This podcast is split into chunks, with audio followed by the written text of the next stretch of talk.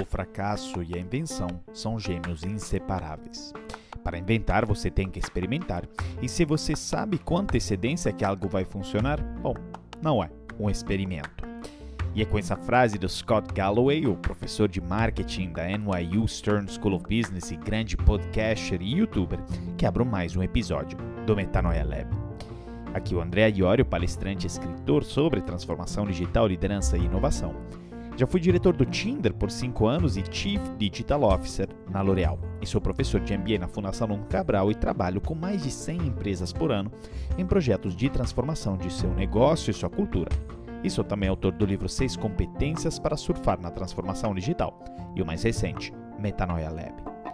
E quero compartilhar uma novidade, que essa temporada é um oferecimento da Oi Soluções, da qual eu sou embaixador na área de tecnologia. A Oi Soluções é uma integradora de soluções digitais para grandes empresas com portfólio completo de segurança, cloud, colaboração, IoT, Big Data e Analytics, aplicações digitais e serviços gerenciados, ou seja, tem todo tipo de solução tecnológica que a sua empresa precisa. E falando em segurança, nós todos sabemos que ela é fundamental, ainda mais hoje que muitos de nossos times trabalham de casa e nossos sistemas estão expostos a riscos e ataques. A Oi Soluções tem um portfólio completo de soluções de segurança cibernética. Anti-DDoS, segurança de perímetro, VPN corporativa, DSN Security, Endpoint Security, WAF, CASB SaaS, autenticação multifator e análise de vulnerabilidade. Então lembre-se sempre, Desafios inovadores pedem Oi Soluções. Mais detalhes no site oisoluções.com.br ou entre em contato com o consultor Oi Soluções. Ah, e é graças a eles que sempre temos um segundo episódio por semana repleto de surpresas, então fique atento às quintas-feiras aos novos episódios. Ah, e se quiser me acompanhar e interagir mais comigo é pelo site andreaiorio.com.br, pelo meu LinkedIn ou pelo Instagram, arroba metanoia, Lab. Se estiver gostando do episódio, tire um print agora e poste em suas redes sociais, me marcando. Lembrando que o Metanoia Lab é produzido e editado por Rodrigo Lima em parceria com o Podcast Lab. Mas voltando a falar do nosso protagonista de hoje, o Scott Galloway é professor de marketing no MBA da NYU Stern School of Business e tem um canal de YouTube bem forte e reverente sobre negócios e tecnologias. Ele é também chamado do guru do Vale do Silício, tem 56 anos e é autor de dois best-sellers, né? Um chamado Os Quatro, Apple, Amazon, Facebook e Google, e também o outro Álgebra da Felicidade, que ele, né, digamos, fala sobre busca por sucesso, amor e significado. Ele é fundador, entre outras companhias da L2, voltada à inteligência para negócio, e a Red Envelope, um e-commerce, e a Prophet, que é uma consultoria global com nome muito adequado, Profeta, né, voltada para estratégias de marca. Ele é graduado na UCLA, é, tem um MBA em marketing pela UC Berkeley, e ele aborda um mundo pós-pandêmico em sua obra mais recente, que é chamada Post-Corona: From Crisis to Opportunity. Porque se antes as palavras globalização e digitalização descreviam as mudanças disruptivas que o mundo enfrentou, para o Galloway a expressão que descreve o mundo depois da era do Covid será dispersão.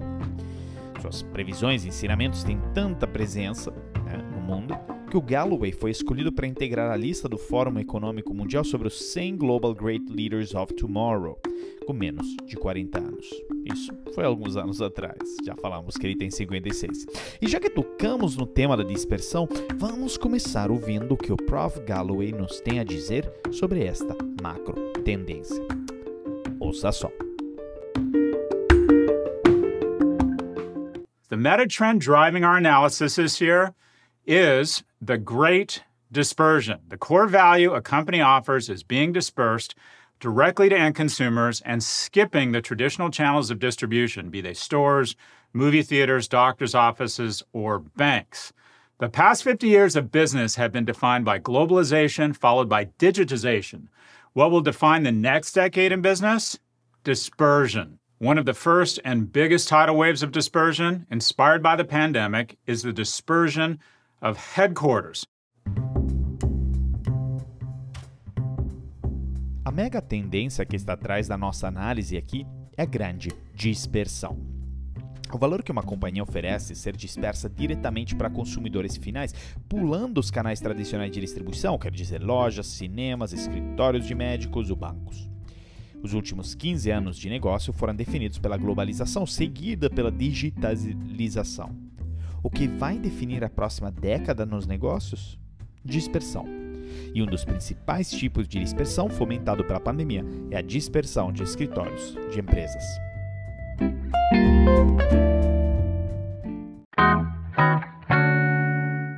Vamos começar aqui com algumas estatísticas. O e-commerce ele criou raízes em 2000 e desde então a participação do comércio eletrônico no varejo tem crescido aproximadamente 1% ao ano. No início de 2020, cerca de 18% do varejo era negociado por meio de e-commerce. Só que oito semanas depois que a pandemia atingiu os Estados Unidos, né, março, meados de abril, esse número saltou para 28%. Ao final, nós vimos uma década de crescimento de comércio eletrônico em oito semanas a entrega do mercado né, de é, é, supermercado a domicílio acelerou em seis anos e trabalhar em casa acelerou em 10 anos em 2020. E a verdade é que a característica mais duradoura dessa pandemia é que ela fundamentalmente é um acelerador das tendências existentes. Tendência que encapsula a maior reorganização de valor das empresas e das pessoas no momento de hoje é o que ele, né, o professor Prof. G, como muitas vezes é chamado, Scott Galloway chama da grande dispersão. Ela oferece enormes oportunidades, um pouco como a globalização, a digitalização, mas também oferece umas ameaças reais. Olha só, em 1997, Scott Galloway foi convidado a falar ao conselho da Levi Strauss, né, de, de caça jeans, sobre o futuro das marcas e do varejo. E o título da apresentação foi The Death of Distance, ou seja, a morte da distância. E a ideia era que todas as marcas precisavam estabelecer uma relação direta com o consumidor, via e-commerce.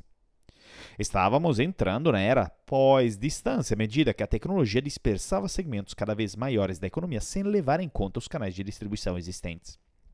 Olha só, a Amazon distribuiu varejo para o desktop, o celular, para a voz via Alexa. A Netflix distribuiu DVDs em nossa caixa de correio, em seguida em todas as telas. A pandemia está criando dispersão em indústrias ainda maiores, né? Trabalho em casa, telemedicina, aprendizagem remota representa uma fatia de mais de 25% da economia dos Estados Unidos. Nem toda dispersão é relacionada a, sei lá, X de casa ou de cidades para cidades menores, a mídia social também é uma forma de dispersão, ou seja, não é só física, permitindo conexões, competição e debates, apesar da distância física, impressão e acessos pagos, né? Dispersão da comunidade. Ela também removeu aquele atrito, né? Resultando numa pós-combustão para desinformação e teorias da conspiração. Fundamentalmente, a dispersão oferece o mesmo potencial de criação de riqueza de que a globalização e a digitalização, mas dessa vez temos que estar mais conscientes das desvantagens. Porque, afinal, né, quando a gente olha, a gente corre o risco de uma economia onde o vencedor leva tudo é, e aonde né, a inequalidade ela vai acabar ficando ainda maior. Porque veja bem, em 2018, 1% do topo das famílias americanas controlava 32% da riqueza total das famílias, ante 23% em 1989.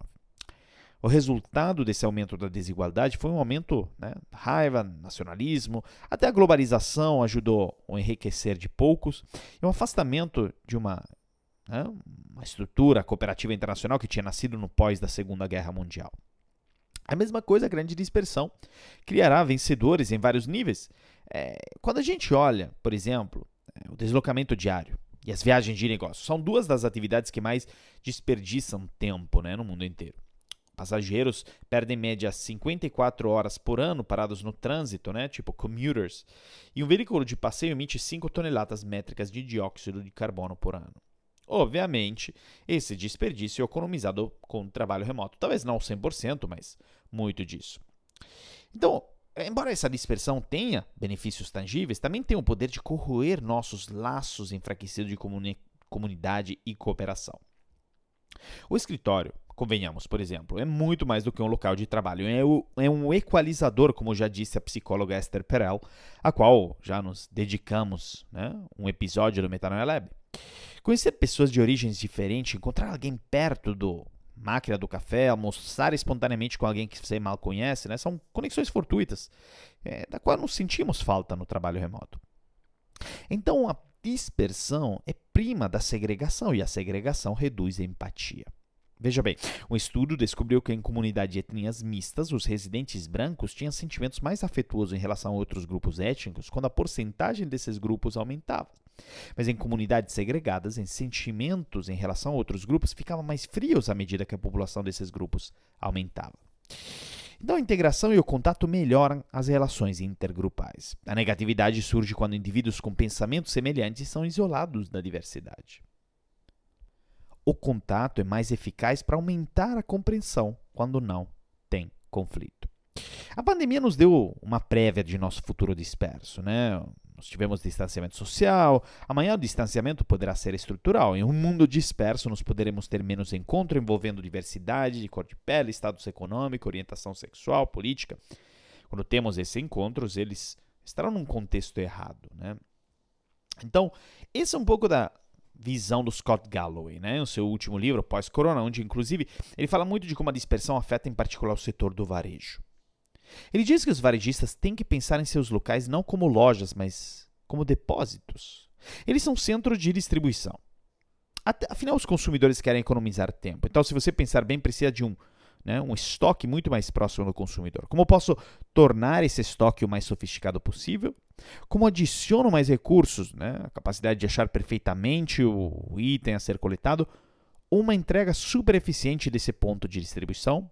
Bom, a outra tendência realmente importante no varejo serão os modelos de associação ou pacotes de receita recorrente. Eu acho que todo varejista deve estar pensando como pegamos esse negócio transacional tipo de uma vez, né? Ah, checkout, carrinho e embora, e mudamos isso por um modelo de negócio recorrente, né? receita recorrente.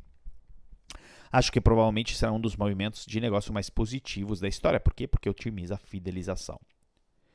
E quando olhamos para os varejistas e as categorias que irão ter mais sucesso, o Scott Galloway acha que supermercados vão ficar excepcionalmente bem, porque houve um grande investimento e inovação em torno né, dos bens, na parte da entrega, de armazenamento, distribuição, tudo, né? a dispersão que a gente falou antes. Em termos de trabalho remoto em casa, a realidade é que a maioria das empresas fará um híbrido de casa e escritório, mas essa mistura vai ser cada vez mais trabalhada em casa. Isso, naturalmente, diminuirá muito a compra de roupas e produtos de beleza. É, qualquer coisa que atenda a casa terá um boom, provavelmente na próxima década, seja um varejista de imóveis ou concertos domésticos. Nós veremos uma realocação massiva de capital no real estate, então no mercado imobiliário. E é interessante porque essas predições do Scott Galloway, inclusive, estão se provando bastante corretas, mesmo que roupas e itens de beleza já estejam bombando de novo. Agora, para comprarmos tudo isso, nós precisamos ter dinheiro, não é? Com certeza. E o interessante é que, além de incríveis teorias de marketing, o Scott Galloway tem uma teoria sobre riqueza que eu acho sensacional. Por isso, nós vamos agora entender melhor com Scott Galloway qual a fórmula da riqueza na opinião dele. Ouça só. So, what is the algebra of wealth? From my experience, it comes down to this formula focus plus the product of stoicism, time, and diversification. Let's break these down, starting with focus. People mistake a lack of focus for a lack of talent. Talent and intelligence are correlated with wealth, but aren't as powerful a signal of your future success as determination and focus. Focusing on finding something you're great at, something you can do better than most other people, something that people will pay you for. It may not be your passion, but getting great at something and the accoutrements accompanying that greatness will make you passionate about whatever it is. Então, qual a fórmula da riqueza? Na minha experiência, isso se resume à seguinte fórmula: foco, mas a multiplicação entre estoicismo, tempo e diversificação. Vamos quebrar eles em parte, começando pelo foco. As pessoas confundem uma falta de foco com uma falta de talento. Talento e inteligência são correlacionados com riqueza, mas não são um sinal tão claro e poderoso do seu sucesso futuro quanto foco e determinação. Focar em achar algo que você é muito bom em fazer, que você saiba fazer melhor de muitas outras pessoas, algo para o qual as pessoas te pagariam. Pode não ser a sua paixão, mas seria ser bom em algo. E os benefícios e resultados que vêm com isso te darão a paixão, independente do que for.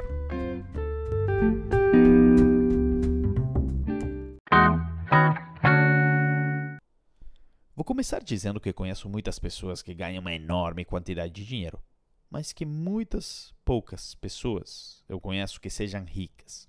Porque rico é ter uma renda passiva maior do que a sua queima de dinheiro. Pessoas né, que têm muito dinheiro se concentram em seus ganhos, mas as pessoas que têm muita riqueza também se concentram em sua queima de dinheiro, seja em seus gastos. O Joseph Heller já disse: é preciso de cérebro para não ganhar dinheiro. Isso pode ser verdade, mas definitivamente é preciso cérebro para manter o dinheiro. Vamos lá. Não é a sua receita, o quanto você ganha, mas a sua relação entre receita e despesas que determina se você é rico. E como ficar ricos? Bom, o Prof. Galloway nos diz na frase acima que existem quatro fatores na álgebra da riqueza: foco, estoicismo, tempo e diversificação. Sobre foco, ele já nos fala na frase acima, e fundamentalmente falar de determinação, ou o que a Angela Duckworth, já protagonista de Metanoia Lab, chama de grit. Concentre-se em se colocar numa posição de sucesso financeiro ao obter certificações, busque como surfar né, ondas como e-commerce 20 anos atrás, aplicativos 10 anos atrás e talvez agora criptomoedas, NFTs e metaverso. Bom, escolha um e foque. A segunda parte, isso é muito interessante porque nos remete ao episódio com Ryan Holiday, é o estoicismo. Quem lembra aqui do estoicismo? Bom, o Prof. G diz que temos que determinar o que você pode e não pode controlar. Você pode controlar suas reações à tentação. A falta de disciplina é inimigo da segurança econômica. E nossa sociedade da superabundância torna isso difícil porque bilhões de dólares são gastos todos os anos em esquemas para manipular nossos impulsos naturais para gastar mais dinheiro, consumir mais comida, mais coisas, acreditar que tudo ao nosso redor e todo mundo tenha mais sucesso do que nós, né? A atualização da classe econômica para premium, para executiva, para first class, projeto particular pode parecer um investimento em você, mas não é.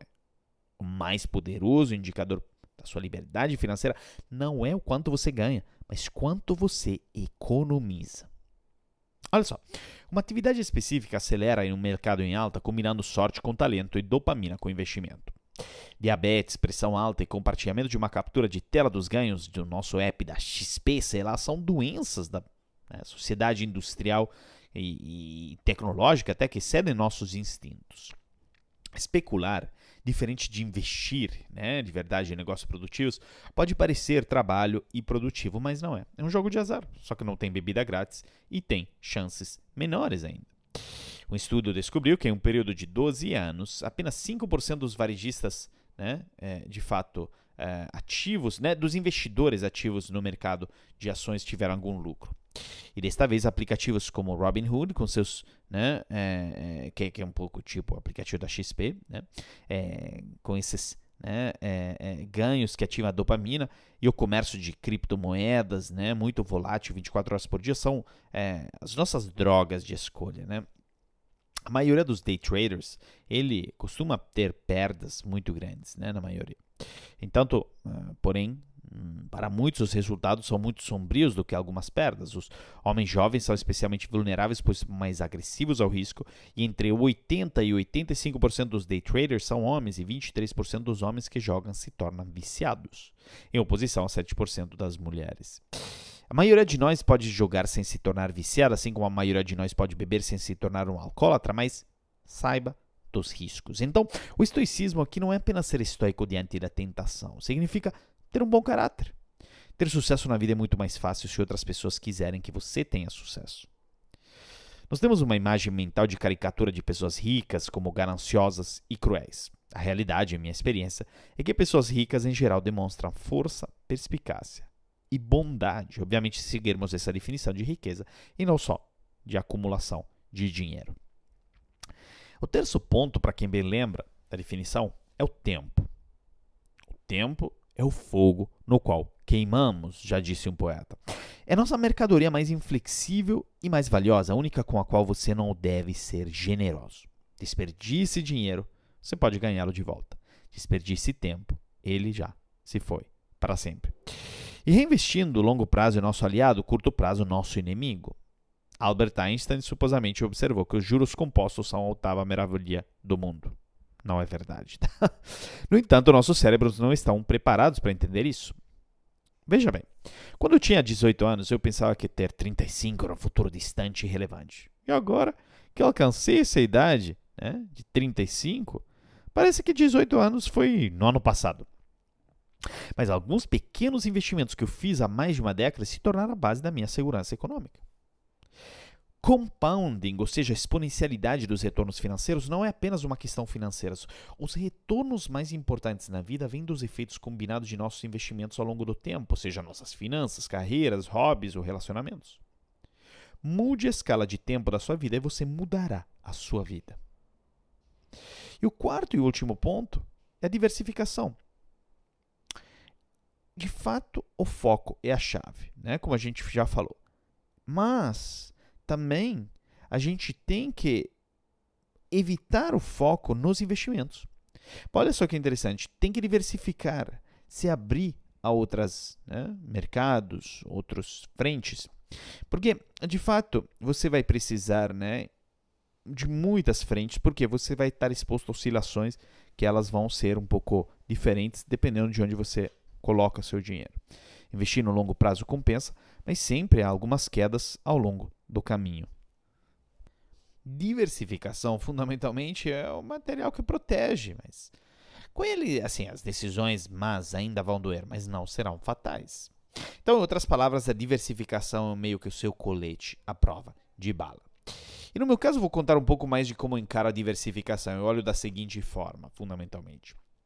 Ainda mais um pouco pela conjuntura econômica de agora. Boto 25% renda fixa no Brasil. Né? Enfim, na verdade, isso até mudou um pouco, porque botou, botei 50%, porque tirei um pouco de fundos e ações, mas vamos olhar da perspectiva geral. 25% renda fixa no Brasil, mas agora com taxa de juro pode aumentar. É, eu aumentei bastante a participação dessa fatia. 25% fundos e ações, né? então segunda parte, fundos e ações. 25% investimento imobiliário, pode ser um apartamento que você tem, pode ser um fundo imobiliário, mas se expor ao mercado imobiliário. 25%, o último, é aqueles que chamam de alto risco, né? fundamentalmente criptomoedas ou investimentos anjos em startups.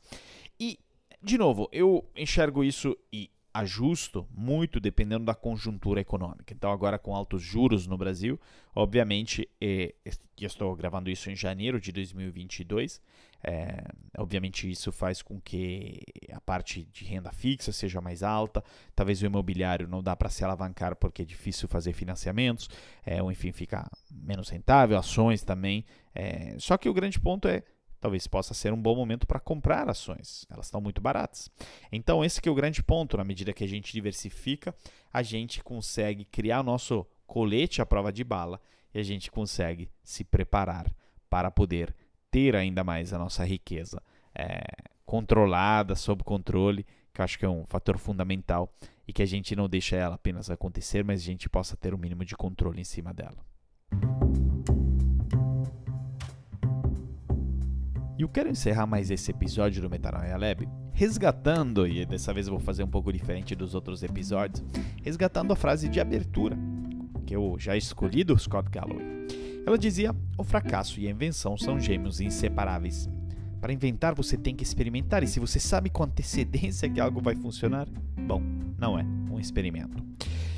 E aqui eu gosto muito dessa analogia com o experimento, porque a cada vez mais nos negócios pensamos, né, que precisamos ter uma atitude de cientistas.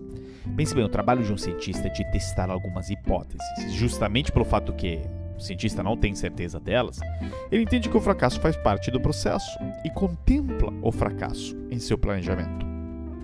Por que, que a gente não faz isso nos negócios e nós nunca queremos contemplar nenhuma ineficiência, nenhum erro nos negócios? Bom, ao meu ver, porque fundamentalmente nós não temos controle deles, nós não temos controle das variáveis de seus custos e por isso nos fugimos deles.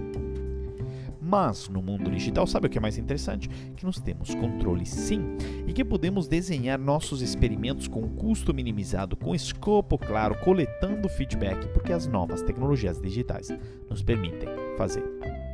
E você, ainda encara inovação e transformação no seu negócio à moda antiga? Ou está com cabeça de cientista e entende que nem erro nada mais é do que uma consequência natural de testar as suas hipóteses?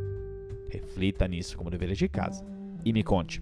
Qualquer ideia, dúvida, comentário, até mesmo reclamação, é só entrar em contato comigo pelo site andreaiorio.com.br, pelo Instagram, arroba metanoia_lab, ou por meu LinkedIn, o Instagram.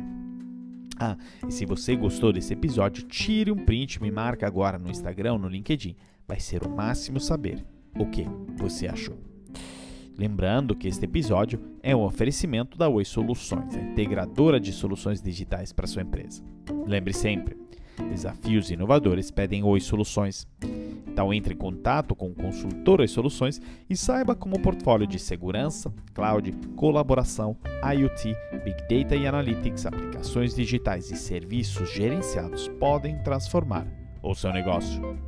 Mais informações no site oisoluções.com.br. Muito obrigado e até o próximo episódio.